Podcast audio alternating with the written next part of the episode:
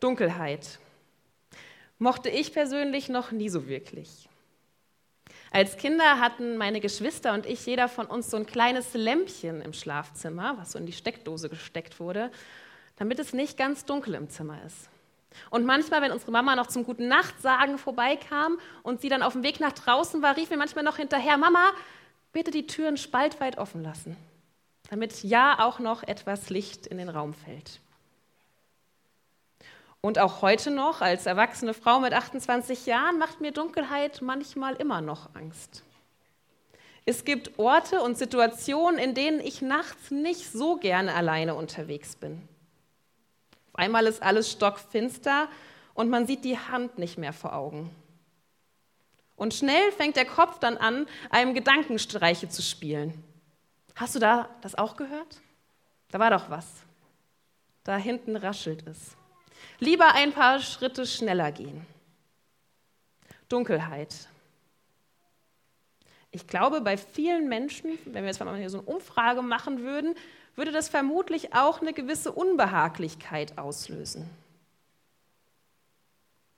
Dunkelheit. Auch im übertragenen Sinne gibt es Situationen in unserem persönlichen Leben, mit denen wir mit Dunkelheit konfrontiert sein können.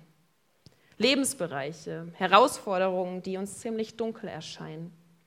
Vielleicht auch der Blick in diese Welt, die Bad News. Folgendes stand diese Woche in der Zeitung. Radfahrer überrollt. Zweijähriges Mädchen ertrinkt kurz vor Heiligabend. Amoklauf in Prag. Das ist Dunkelheit.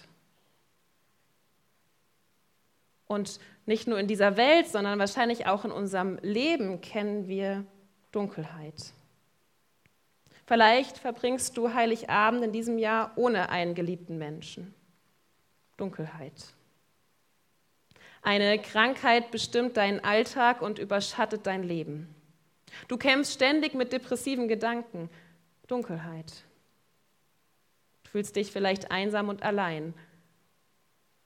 Der Blick auf dein Konto bereitet dir Bauchschmerzen und du weißt nicht, wie ihr die nächsten Monate finanziell überstehen sollt.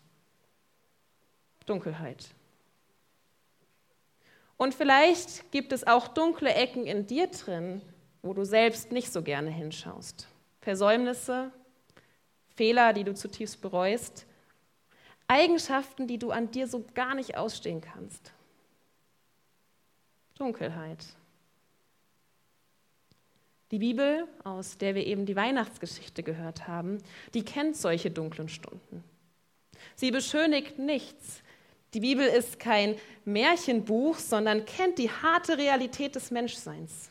Sie kennt die harte Realität der Dunkelheit. Auch Weihnachten ist dunkel. Es ist Nacht in Bethlehem, wir haben es eben gehört. Es ist dunkel im Stall. So wie es heute vielleicht manchmal bei uns aussieht, nette Kerzen, Lichterketten überall verteilt, so wird es in Bethlehem wahrscheinlich nicht ausgesehen haben. Es war dunkel und auch auf den Feldern rund um Bethlehem herrschte Dunkelheit. Dort sind die Hirten unterwegs. Und was diese Hirten erleben, das wollen wir uns jetzt noch mal von Kindern nacherzählen lassen, weil ich finde, die bringen es noch mal so schön treffend und ehrlich auf den Punkt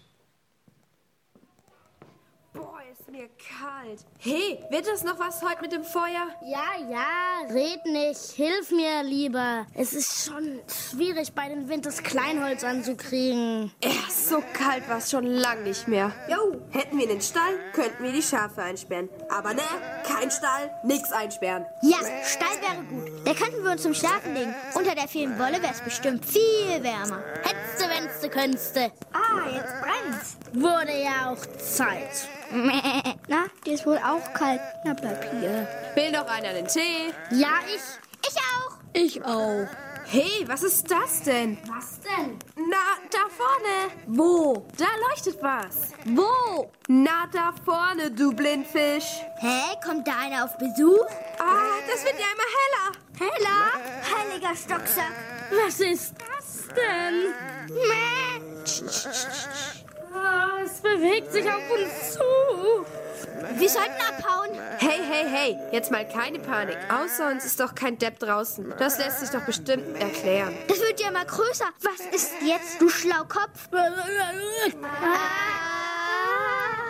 Ich bin ein Engel. Engel?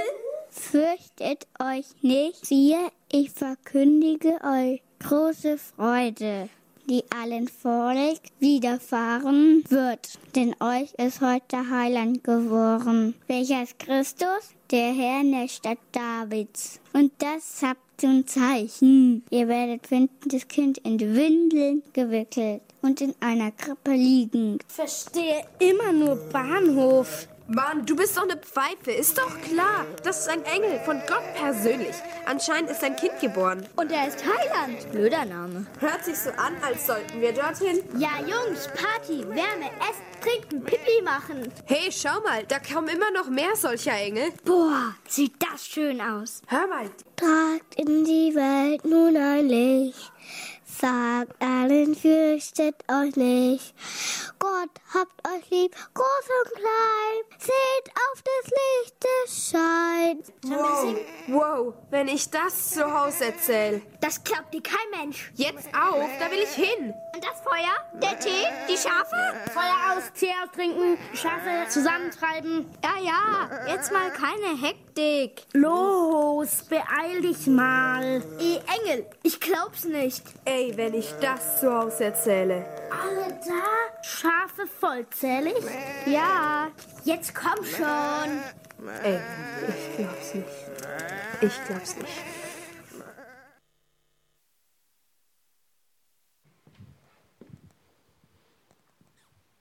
Da ist ganz schön was los auf dem Feld bei den Hirten, oder? Da kommen auf einmal ganz, ganz viele Emotionen zusammen. Aber Schritt für Schritt. Erst einmal scheint da auf dem Feld gerade nicht eine sonderlich gute Stimmung zu herrschen. Es ist auch schließlich Nacht. Es ist kalt, ungemütlich. Die Hirten sind müde und müssen trotzdem ihre Augen offen halten, weil ja jemand die Herde bewachen muss. Hirte sein ist kein Kuscheljob, so wie wir ihn uns vielleicht manchmal vorstellen. Für die Vorbereitung auf diese Predigt habe ich einen Artikel von einem Schäfer durchgelesen und der sagt Folgendes. Es ist eine schwere Arbeit, bei jedem Wetter. Geduld braucht man. Man muss alleine arbeiten können. Es ist wirklich schwer. Wir haben immer nur das schöne Bild im Kopf. Sonnenschein, blauer Himmel, grünes Gras und dann die Schafe, die da stehen. Und alles scheint so nett zu sein. Wir denken nicht daran, wie es wirklich ist, um drei Uhr morgens im Winter, wenn die Lämmer kommen und wenn die Schafe krank und verletzt sind. Und wenn wir die Herde vor den Wölfen beschützen müssen. Das ist ein Bericht aus der heutigen Zeit und gleiches gilt aber auch, wenn wir uns das Berufsbild der Hirten zur damaligen Zeit anschauen. Denn auch dort stellen wir fest, es ist ein gefährlicher Beruf. Manchmal müssen sie unter Einsatz ihres Lebens die Herde gegen wilde Tiere verteidigen. Es ist ein anstrengender Beruf, der viel fordert. Ständig muss die Aufmerksamkeit bei den Schafen sein. Es ist ein Knochenjob. Die Arbeitstage der Hirten sind lang. Und hinzu kommt, viel Ansehen und Wertschätzung bekamen die Hirten zur damaligen Zeit nicht. Sie waren eher diejenigen, die so am Rande der Gesellschaft standen. Nicht viel verdienten, häufig wirklich von Armut geprägt waren. Ausgeschlossen waren sie und nicht sonderlich angesehene Leute. Vielleicht saßen sie nicht nur in dieser Nacht im Dunklen, sondern vielleicht war auch ihr Leben ein Stück weit von Dunkelheit geprägt. Und doch, wir haben es eben von den Kindern so schön gehört, soll in dieser Nacht alles anders sein. Darauf vorbereitet waren sie wahrscheinlich nicht. Es trifft sie völlig unerwartet aus dem Nichts. Ein strahlendes Licht erhellt aus dem Nichts ihre Dunkelheit. Ein Engel betritt die Bühne und die Herrlichkeit Gottes umstrahlt sie.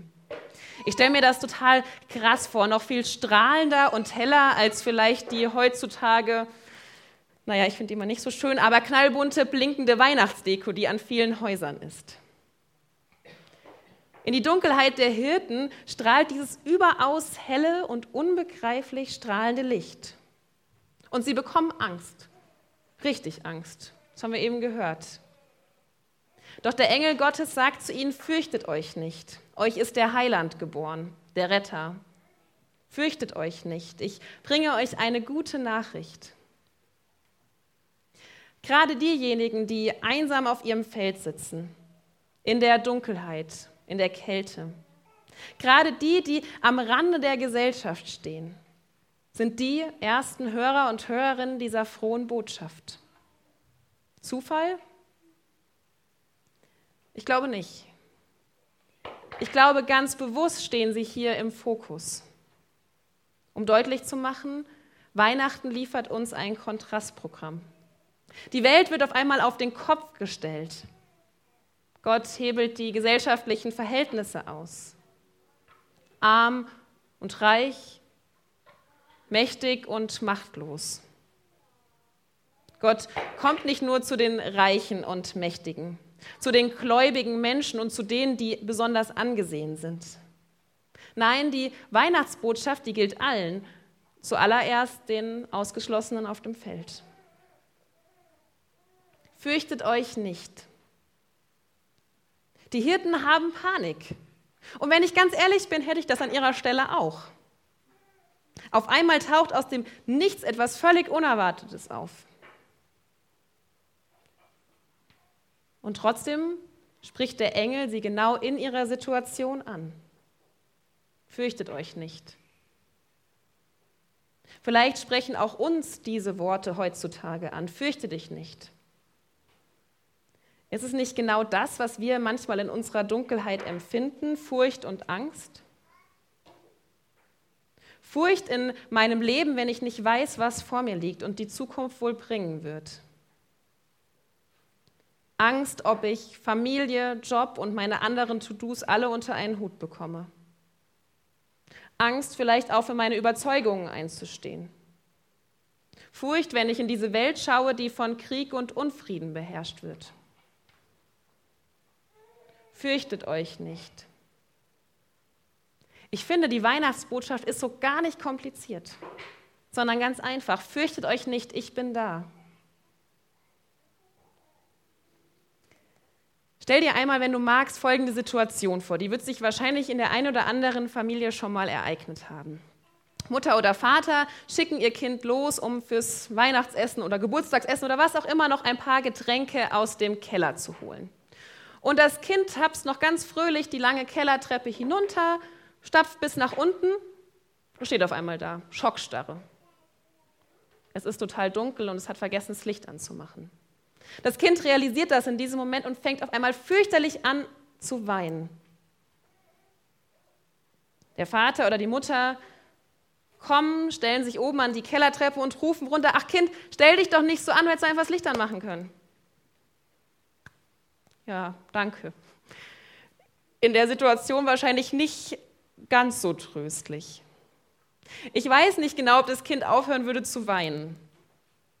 Und selbst wenn jetzt jemand von oben das Licht anknipst, weiß ich nicht, ob das Kind sich beruhigt. Sondern das Bedürfnis in dem Moment ist doch, ich habe Angst, ich will, dass jemand bei mir ist. Und ja, ich weiß, das Beispiel mag jetzt an der einen oder anderen Stelle hinken, so ist das ja immer mit bildhaften Darstellungen. Und doch hat es diese Situation letztens jemand mit Weihnachten verglichen und ich fand das eigentlich ein ganz schönes Sinnbild. Jesus steht nicht nur oben an der Kellertreppe und ruft in meine Dunkelheit hinein, ach Paula, stell dich doch nicht so an, wird doch alles gut. Er knipst auch nicht nur oben das Licht an als ein Gott, der weit weg ist, sondern er steigt hinab in meine Dunkelheit, direkt zu mir und sagt, fürchte dich nicht, ich bin da. Hey, ich bin da, wenn dir alles über den Kopf zu wachsen droht. Ich bin da, wenn deine Kinder dich mal wieder zu Weißglut treiben und deine Ehe gerade nicht so rund läuft. Ich bin da, wenn du am Schmerz dieser Welt zu zerbrechen drohst. Ich bin auch da, wenn du später beim Weihnachtsessen sitzt und es einfach furchtbar anstrengend wird. Ich bin da, wenn du dich selbst mit dir überfordert fühlst. Und wenn du nachts nicht schlafen kannst und in deinem dunklen Zimmer liegst, dann lass dir diese Worte zusprechen. Fürchte dich nicht, ich bin da. Für diese Weihnachtsbotschaft müssen weder die Hirten noch wir etwas vorbereiten. Nein, dort, wo wir sind, dort, wo die Hirten sind, kommt die Weihnachtsbotschaft hinein. Ins echte Leben. Dort trifft sie uns. Das sind die Good News, über die wir im ganzen Dezember gesprochen haben. Ein Retter, der in deine Unsicherheiten hineinkommt, in deine Kämpfe, in deine Entmutigung, in deine Dunkelheit. Nicht als einer, der sich einfach so den Platz nimmt und sagt, hallo, hier bin ich, ich mache mich jetzt mal breit, sondern anklopfend, vorsichtig, umsichtig, als kleines, machtloses Kind in der Krippe in den Dreck des Stalls, zwischen Mist und Gestank, in den Dreck meines Lebens, in die Gerümpelkammer. Dort kommt dieses Kind als Licht hinein und macht meine Dunkelheit hell. Ein Licht, das Hoffnung bringt und Leben verändert. Fürchte dich nicht, ich bin da. Der Alltag der Hirten, haben wir auch eben gehört, sieht nach dieser Begegnung im Stall nicht großartig anders aus. Sie kehren wieder zurück. Sie sind immer noch Hirten, sie sind immer noch am Rande der Gesellschaft. Und doch hat sich etwas in ihnen verändert. Eben gelesen, sie priesen und lobten Gott. Es zeigt sich, da hat sich viel verändert. Diese Nacht wird zum Wendepunkt in der Geschichte und wird zum Wendepunkt in ihrem persönlichen Leben. Die Begegnung mit dem Kind in der Krippe, mit dem Licht verändert sie. Diese Begegnung hat auch mich in meinem Leben verändert. Und vielleicht verändert sie auch dich. Auch wir werden wie die Hirten wieder zurück in unseren Alltag zurückkehren. Vielleicht am 27., vielleicht hast du noch ein paar Tage Urlaub, dann erst wieder im Januar. Spätestens da sind wir wieder mittendrin. Und jetzt können wir fragen, was bleibt denn? Meine Antwort wäre das Licht die vierte Kerze, die Hoffnung und die Gewissheit, dass Gott uns zusagt, fürchte dich nicht, ich bin da, ich mache deine Dunkelheit hell. Das ist Weihnachten. Das sind die Good News. Amen.